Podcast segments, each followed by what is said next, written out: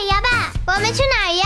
瑶瑶，我们去迎春节过新年呀！还还有我，小铃铛，快跟上！嗯，三二一，走喽！我们会遇见超爱吃糖的灶王爷，哦，我爱吃糖。打败狡猾的年兽，当面向玉皇大帝许下新年愿望。十八个民俗故事，十八次奇妙旅程。让我摇吧！我瑶瑶，我声音精灵小铃铛，还有猪年守护者们的加入，我是猪年守护者，我是猪年守护者，我是猪年我是猪年守护者，我是猪年守护我是猪年守护者，年守护哎俺哎是猪年守护者。一起开启二零一九猪年春节奇妙旅行吧！第三集，爱吃糖的老爷爷。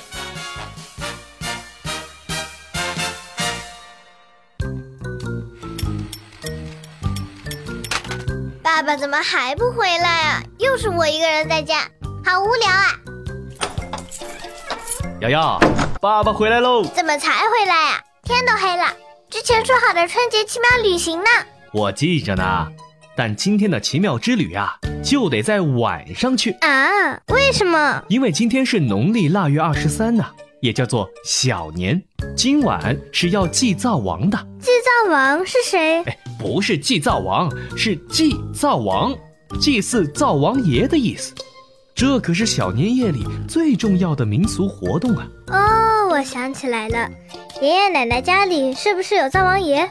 就在厨房边的墙上，黑乎乎的那个。嗯，你说的没错，那就是灶王爷的画像，呃，不过呢是熏黑之后的，而今天呢就是他上天庭的日子，所以每户人家都要给他准备好吃好喝的，送他上去，为什么呢？因为啊，他有一项很特别的权利，哼哼，干嘛不说了？哎，爸爸先不告诉你，让我们在旅程当中慢慢的讲吧。什么嘛？那我们去哪儿呢？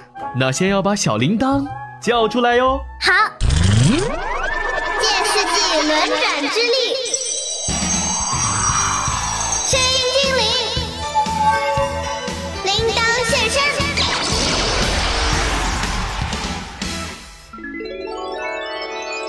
摇摇摇吧，很高兴又和你们见面啦！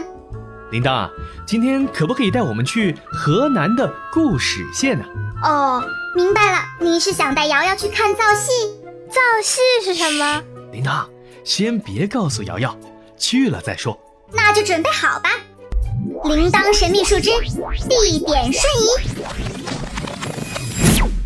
这里就是河南固始县吗？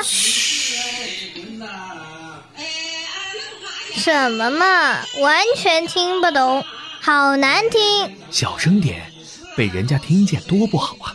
瑶瑶，耐心点嘛，这个就是造戏。造戏，灶王爷，他们有什么关系吗？造戏唱的就是关于灶王爷的故事，是河南省的非物质文化遗产，在全国都很特别哟。灶王爷很重要吗？还要专门给他唱戏啊？那当然喽，之前不是跟你说他有特权的吗？现在爸爸告诉你答案，那就是在年末的时候，这个灶王爷呀、他会飞到天庭，向玉皇大帝报告人间的善与恶。你家里每个人今年做了哪些好事？比如帮助了什么人呢？孝敬长辈等等。又做了哪些坏事？比如有没有骗人呐、或者是欺负别人呐、全都要说的。他怎么什么都知道？当然喽，灶王爷成天待在家里面，大大小小的事情、说过的话，甚至脑子里闪过的坏念头，他都知道。那他报告之后又会怎么样呢？哎呦，那可就麻烦了。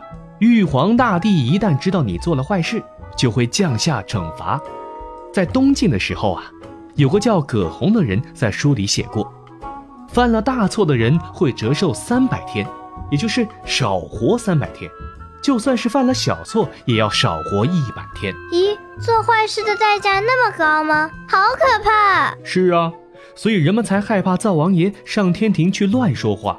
在腊月二十三这一天，就给他准备好了各种鸡鸭鱼肉、糖果、点心，还有酒，就是要讨好他呗。算是部分原因吧。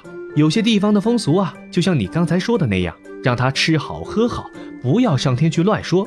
这就是俗话里说的吃人嘴软，软，拿人手短呗。但是啊，像北京地区的风俗会给灶王爷准备一大堆各种各样的糖果，有南糖、关东糖、糖饼等等，由特别粘的麦芽糖做成。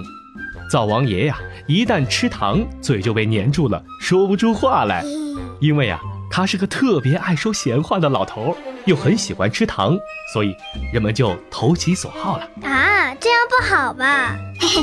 瑶瑶，你觉得怎么不好啦？做了坏事还瞒着不让说，这样不对。说得对，做了好事要奖励，做了坏事啊要受到惩罚，瞒是瞒不住的。而且吃个糖就能把嘴给粘上吗？这也太笨了吧！呵呵，这个就不知道了。等以后有机会啊，你亲自去问他吧。以后是什么时候啊？就是下一期喽，我可以用魔法带你去，那这一期呢？我们就要和小朋友先说再见喽。不过别走开，下一期就见面喽。